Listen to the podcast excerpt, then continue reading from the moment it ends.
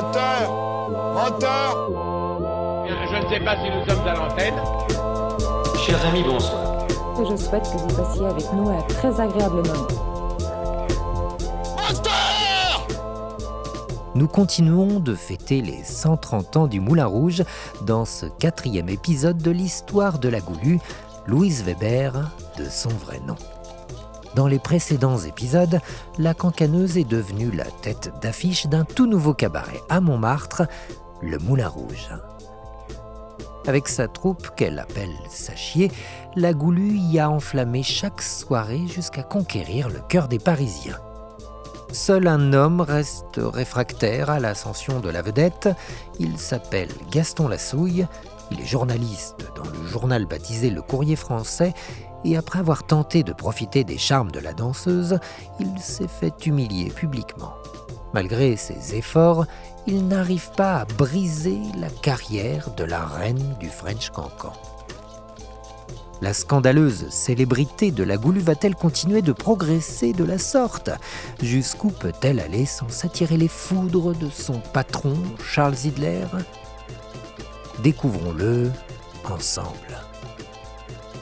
L'incroyable destin de la Goulue, la suite, c'est maintenant. Moteur Oh putain, moteur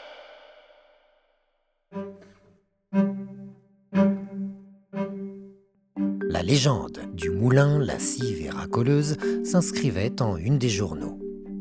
Aucun n'avait omis de relater les premières soirées, pas même le courrier français pour lequel Gaston travaillait.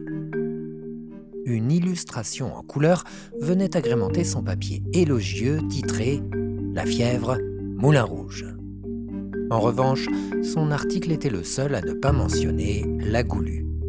Ailleurs, elle était si sexy que les hommes lançaient vers elle des mégots enflammés, ou encore la plus gracieuse, la plus femme, effrontée et provocante. Mais pour Gaston, elle n'était rien.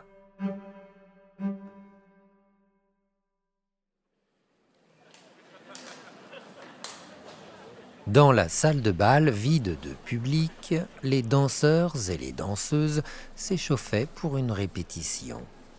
Valentin était assis sur le parquet et lisait le petit journal qui titrait Le moulin des plaisirs. Louise entra discrètement pour surprendre ses partenaires. Sa consécration médiatique l'avait mise de bonne humeur. Mes chers amis, s'exclama-t-elle avec une pointe de malice. Il semblerait que le moulin soit devenu célèbre. Et ça, c'est grâce à moi.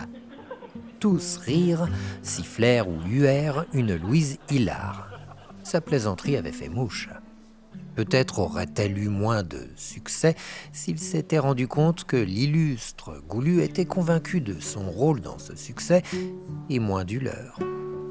Calmez-vous, calmez-vous, vous avez raison, Valentin y est peut-être aussi pour quelque chose, ajouta-t-elle. Valentin n'arrêta pas sa lecture, mais esquissa un sourire. Il était désormais l'objet des huées sympathiques de ses camarades.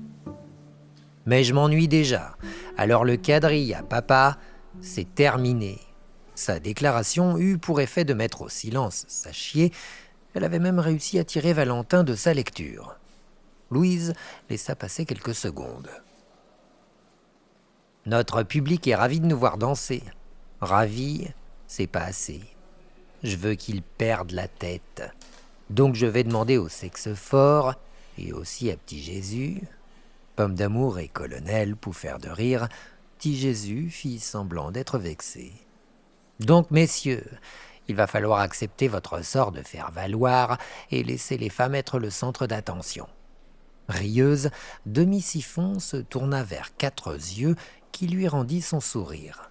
L'attention sur ses zygomatiques eut pour effet de la faire loucher un peu plus.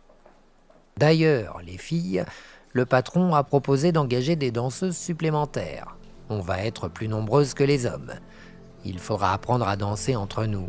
En même temps, ça devrait en exciter plus d'un. On va donc tous se mélanger maintenant. Faut donner aux mateurs des vertiges.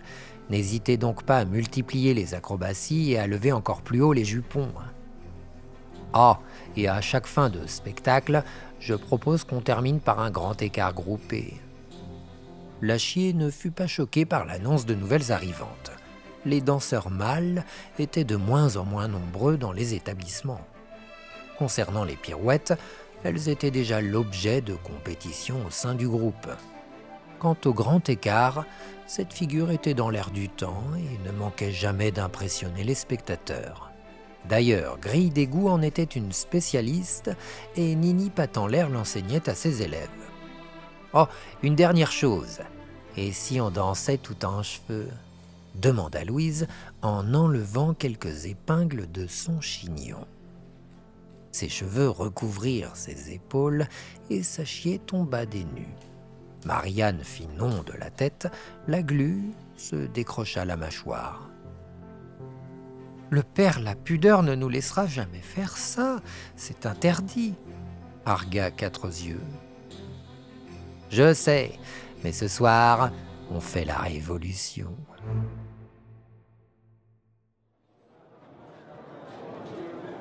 Le soir venu, Charles Zidler recevait chaleureusement ses nombreux clients à l'entrée du cabaret. Pour chacun d'eux, il avait un mot gentil. Un garde municipal avec une bicorne et un grand manteau fit son apparition. Il traça vers Zidler, qui tenta de l'éviter en accueillant à bras ouverts un couple. Quel bonheur de vous voir ici. Entrez, entrez. Je vous ai réservé la plus belle table. Voyant le petit manège du directeur, le garde se plaça juste à ses côtés.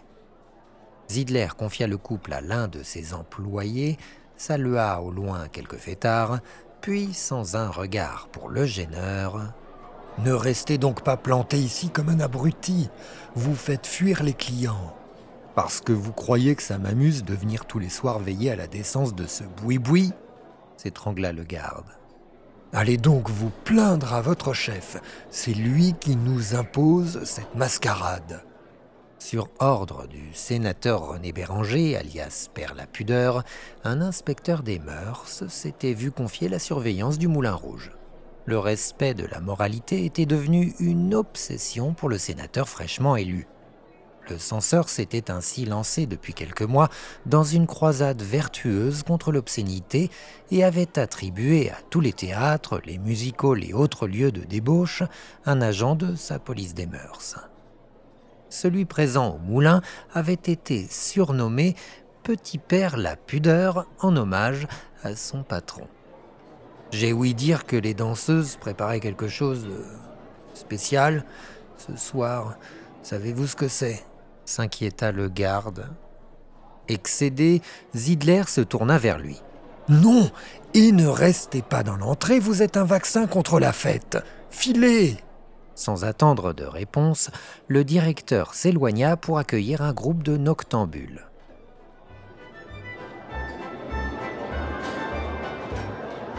La salle de bal était à l'image du décolleté de la Goulue, pleine à craquer. La foule était bruyante, le lieu enfumé. Certains avaient déjà pris leurs habitudes et réservé des tables spécifiques. Les autres vadrouillaient et dansaient joyeusement sur la piste. Lorsque les roulements de tambour se firent entendre, l'ambiance monta d'un cran. Pourtant, le public ne savait pas encore qu'un traitement spécial leur était réservé la Goulue et l'énorme groupe de danseuses étaient bien décidés à enflammer la salle. La première étape fut de déboussoler les clients. Voilà pourquoi la cinquantaine de danseuses s'était séparée en plusieurs parties, disséminées aux quatre coins de la salle. Lorsque les premières notes retentirent, elles poussèrent les unes après les autres un cri aigu les têtes se dévissèrent à la recherche de celles qui leur chatouillaient les oreilles. Le quadrille entamé par l'orchestre devint plus nerveux et la troupe tout entière prit possession de la piste. Toulouse-Lautrec, qui n'aurait manqué pour rien au monde une soirée au Moulin Rouge, gesticula sur sa banquette afin de mieux voir ce qu'il se passait. Il écarquilla les yeux face au spectacle qui s'offrait à lui. L'escadron de danseuses s'élançait sur la piste, la plupart cheveux détachés. Cette bravade enthousiasma le public, mais les encouragements n'aidèrent pas Gazelle qui était terriblement embarrassée de s'afficher de la sorte. Elle avait l'impression de s'exposer nue à la foule. Un sentiment qu'elle partageait avec bon nombre de ses collègues. Certaines avaient d'ailleurs refusé cette légèreté, dont Gris d'égout, dont le chignon n'avait jamais été aussi serré. La Goulue fit son entrée, sans gêne aucune. Elle rejoignit sa chier sous les applaudissements. Toutes firent le maximum afin d'affoler les sens des spectateurs. À un rythme effréné, les jupons caressèrent des nez et les pieds claquèrent fort le sol.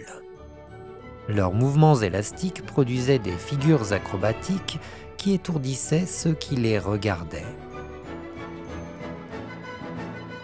Ce quadrille était démentiel. Les pirouettes détachaient dentelles et jarretières pour le plus grand plaisir des voyeurs. Leur chorégraphie faisait un bruit monstre. L'orchestre doubla en intensité pour couvrir le chahut de leurs pas ainsi que les cris des danseuses. Une bourgeoise qui avait suspendu ses applaudissements sous l'effet de la surprise se remit petit à petit à frapper des mains en rythme.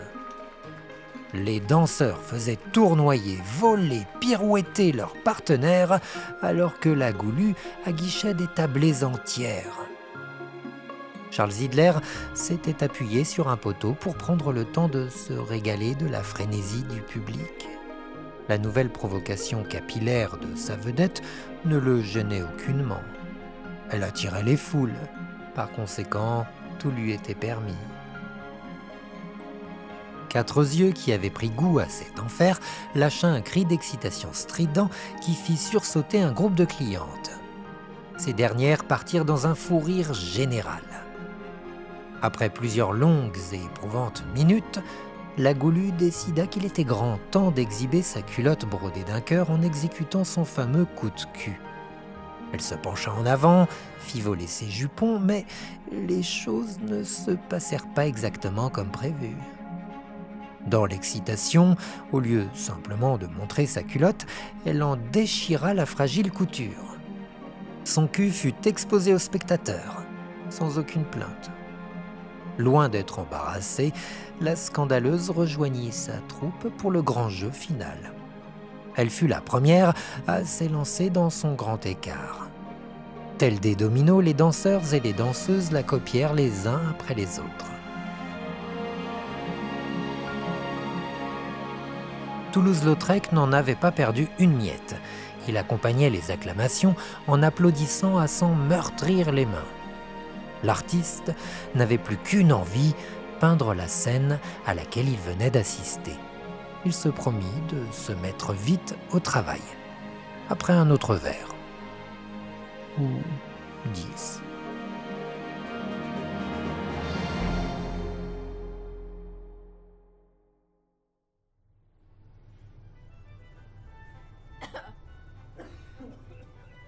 En coulisses, quelques cancaneuses subissaient le contre-coup de leur représentation. La frénésie du rythme, l'intensité des efforts fournis et la brutalité de leurs mouvements avaient été telles qu'elles vomissaient leurs tripes. Vous êtes à l'amende hurla le petit père la pudeur. Dans le couloir, il tentait de suivre Louise qui marchait d'un pas décidé. Parce qu'elle l'ignorait, le feu lui monta aux joues. Vous m'entendez À l'amende À la fin, vous avez montré votre cul s'indigna-t-il. Louise continuait de marcher. Son air narquois énerva un peu plus le garde. Ce n'est pas drôle, fulmina-t-il. Ça n'a pas l'air d'avoir gêné quiconque, argua Valentin qui passait par là. Le petit père, la pudeur, le foudroya du regard. Valentin décida qu'il valait mieux s'éclipser. Maintenant, le garde bouillonnait de fureur. Il prit Louise par l'épaule pour l'obliger à s'arrêter. À présent, elle lui faisait face, nullement impressionnée. Et je vous rappelle qu'il est interdit de danser en cheveux. Vous vous êtes cru dans un bordel ou quoi? Et, je ne parle pas de vos indécentes cabrioles, bégaya-t-il. Ce fut au tour de Louise de le fusiller du regard. Il était l'autorité, ce qu'elle détestait le plus. Elle se mordit les lèvres pour ne pas l'insulter. Alors, pour ce qui est de l'exposition malencontreuse de mon postérieur, je vais la payer, votre amende. Pour le reste, c'est notre spectacle et il restera tel quel, compris? Mon travail est de veiller à la moralité de ce lieu. Bonne chance, ironisa Louise. Le dernier mot, c'est moi qui l'aurai. Je vous rappelle que j'ai le préfet de mon côté. Et moi, je vous rappelle que j'ai le public du mien. Un raclement de gorge se fit entendre derrière le garde. Quelqu'un avait encore sans doute un mot à dire, et cela termina d'horripiler le censeur. Quoi? gueula-t-il. Tazzini se tenait derrière lui, plus grand, plus fort, plus menaçant. Quoi? marmonna le garde, moins sûr de lui. Le protecteur se contenta de faire ce qu'il faisait le mieux pour intimider sa victime. Rien. Bon, écoute, petit père, ordonna Louise. Comme mes danseuses sont mal à l'aise de danser en cheveux, je leur laisserai reprendre le chignon. Moi, en tout cas, je continuerai comme ça. Pour le reste, bon bah, je vous laisse tailler le bout de gras entre hommes. Paniqué, le garde se pencha vers Louise qui avait déjà tourné les talons. Convaincu par sa propre lâcheté, il décida de laisser la morale de côté. La goulue fera bien ce qu'elle veut, comme d'habitude, pensa le froussard. Courte pause afin de vous rappeler comment m'aider à continuer de vous fournir ces podcasts et m'encourager dans mes efforts. Tout d'abord, abonnez-vous, tout simplement, puis partagez ces épisodes sur les réseaux sociaux afin de m'aider à grandir. C'est tout. Par avance, un grand merci pour ces gestes plus importants que vous ne le pensez. Allez, l'incroyable destin de la Goulue, suite de cet épisode, c'est maintenant.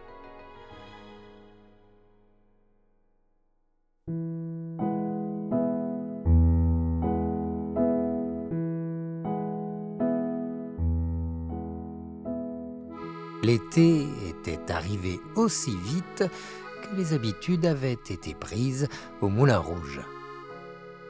Il y avait désormais des clients fidèles et des démonstrations attendues, voire traditionnelles.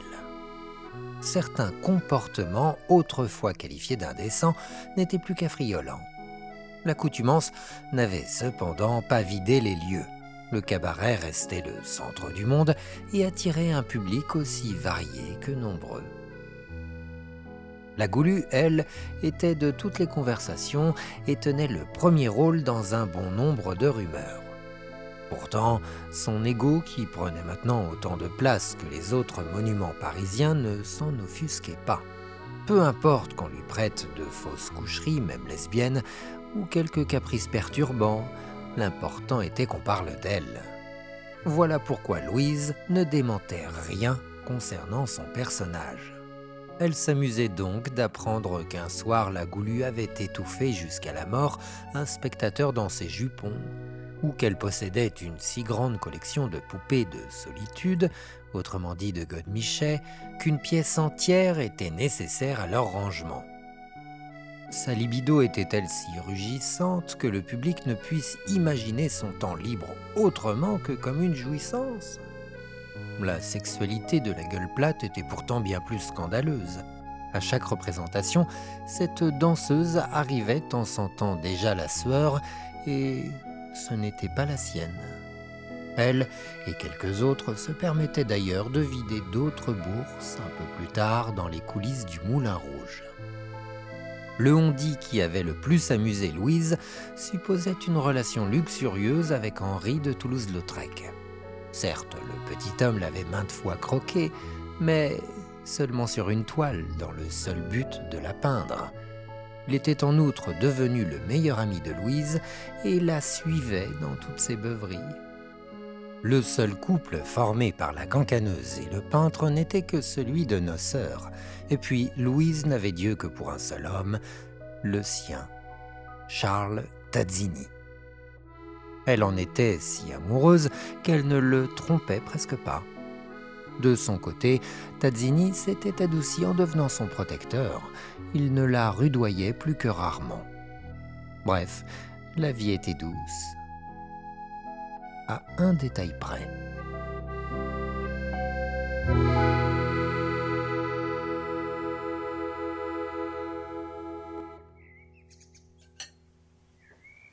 Charles Zidler et Louise déjeunaient à l'ombre de l'imposant éléphant Stug du jardin.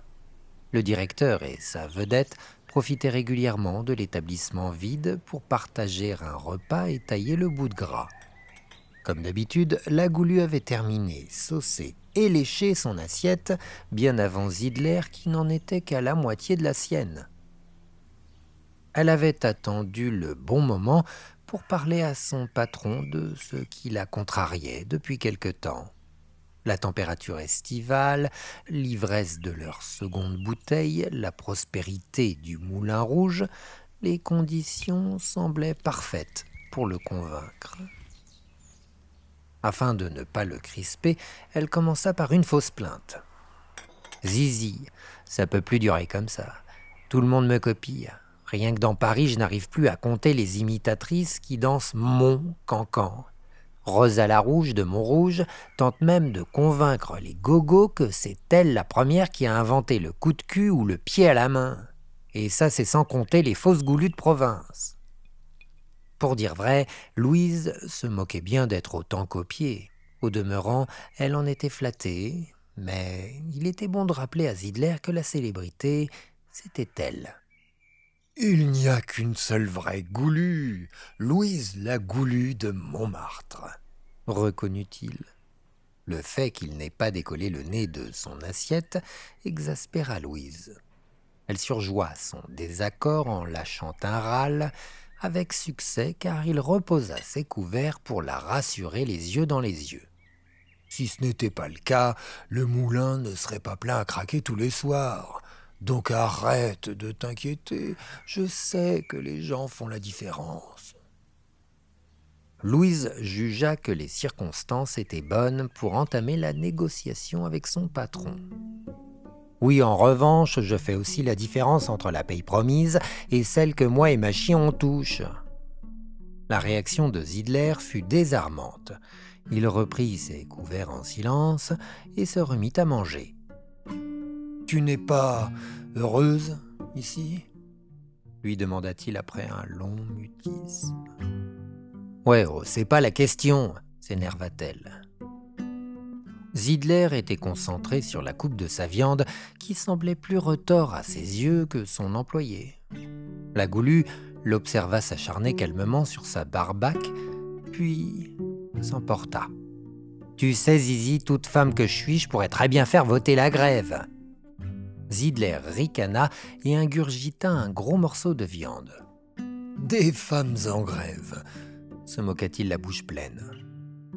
Tu sais, le moulin a besoin de toi, certes, mais tu as encore plus besoin du moulin. Et puis, je te rappelle que tu gagnes dix fois la paye d'une ouvrière ou d'une blanchisseuse. Tes danseuses n'en sont pas loin non plus. Profite de ce que tu as, c'est déjà beaucoup, conclut-il sur un ton paternaliste. Oui, oh, tu sais, au casino de Paris, elles sont bien mieux payées que nous. Le directeur ne prit même pas la peine de répondre.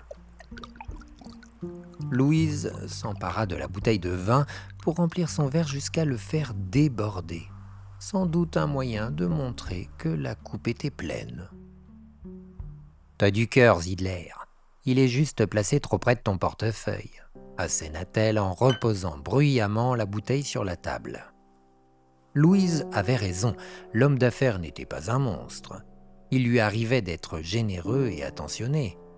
Un soir où elle s'était tordue la cheville, il l'avait même portée lui-même dans ses bras chez un rebouteux de la rue Le Pic. Cependant, quand il s'agissait d'argent, il était redoutable, presque méprisant. Il en fit la démonstration en pointant son steak et en se questionnant à voix haute. Était-ce du bœuf ou du veau? Comme si cette information était plus importante que la revendication de son intervenante. Sa provocation fut double car il était conscient que Louise savait que le premier métier de Charles Hitler avait été boucher.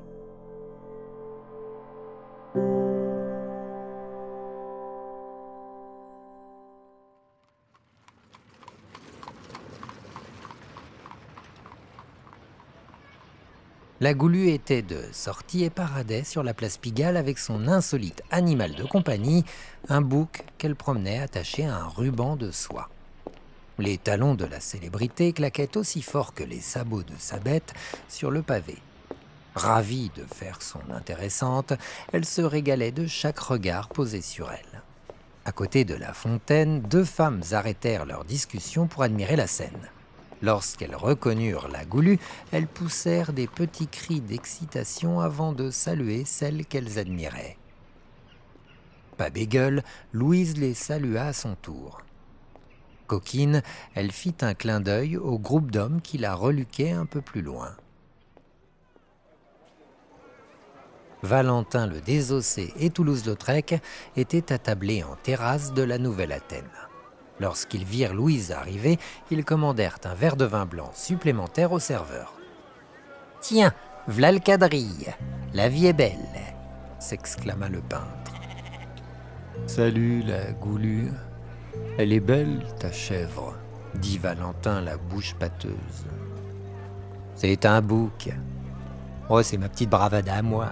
Nous, pauvres petites femmes, on n'a pas le droit d'entrer dans un lieu public sans être accompagnées d'un mâle. Avec lui, j'en ai un, se marra Louise. Elle avait testé sa provocation la veille même au Moulin Rouge à la consternation du garde municipal présent à l'entrée. Grâce au bouc, elle contournait effectivement l'interdiction et il avait été dans l'obligation de la laisser entrer dans l'établissement. Et puis, j'adore les bêtes. Oh, si j'étais pas danseuse, je serais fermière, ajouta-t-elle. Valentin, sans doute encore sous opium, contemplait le bouc tel une hallucination. Il baragouina que lui aurait aimé être horticulteur. Bah voyons, tu fumes trop, Valentin. La semaine dernière, tu voulais devenir curé, s'exclaffa Louise. Non, mais tu me vois en soutane. Pas plus qu'en ortie, euh, machin là. Toulouse-Lautrec hurla le bouc était en train de lui brouter les pieds. T'inquiète, il te bouffera pas, vu qu'il t'a goûté, se moqua sa propriétaire. Le petit artiste éclata de rire. Valentin se contenta d'un sourire, mais il était impossible de savoir s'il était dû à la blague qu'il venait d'entendre ou au psychotrope pris durant la nuit. Eh, d'y voir Valentin, faut qu'on cause. Moi et mes filles, on se fait chocolat par Zidler. Il nous paye pas du tout ce qu'il devrait. La goulue n'avait pas digéré l'affront du meunier du Moulin Rouge. Elle voulait se venger, quitte à dramatiser la réalité. En effet, elle était la seule à vouloir une augmentation de salaire. Ses filles ne se plaignaient pas du leur qui était plus qu'honorable, mais Louise avait su leur monter la tête pour les ranger à ses côtés. Il fallait maintenant convaincre les danseurs plus précisément Valentin qui était la seule vedette masculine de la troupe. Pourtant, il n'était pas payé pour ses prestations. Son métier, le vrai, était clerc de notaire. Il avait assez d'argent et considérait qu'une rémunération aurait transformé sa passion en obligation. Tu sais, si tu as des problèmes de finances, tu devrais me passer tes économies. Je les ferai fructifier avec plaisir proposa-t-il. Valentin était d'une honnêteté irréprochable, par conséquent Louise promit d'y penser. Mais dans l'immédiat, elle avait autre chose en tête. Elle embobina donc son collègue en prétextant un intérêt général. Le Moulin Rouge faisait des bénéfices substantiels grâce à eux et il était essentiel de réagir. Je pensais faire voter une grève. Tu me suis demanda-t-elle. Son partenaire de danse resta pensif quelques instants. il finit par accepter en promettant de convaincre les hommes de la troupe. Toulouse-Lautrec, qui s'était tu jusqu'ici, prit la parole. Si je puis me permettre, Zidler est du genre coriace. C'est peut-être pas la meilleure des solutions. Les trois complices restèrent pensifs quelques minutes. Le cerveau jusqu'alors léthargique de Valentin se mit à fonctionner et il se souvint de la proposition d'Albert Chauvin qui terminait la rénovation de l'Élysée-Montmartre, à quelques pas du Moulin Rouge, et cherchait des danseurs pour son bal. Il était prêt à payer une fortune pour la goulue et sa chier tout entière. Il n'en fallait pas plus pour la convaincre un meilleur salaire, couronné d'une crasse envers son patron, venait de motiver son départ.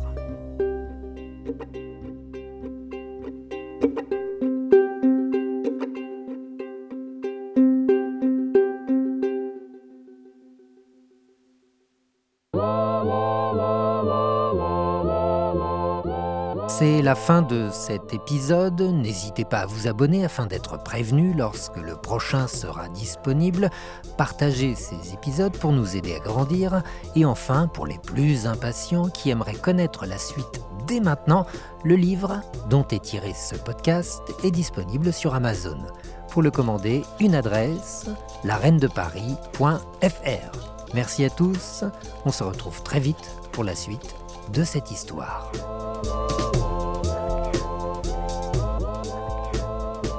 Chers amis, bonsoir.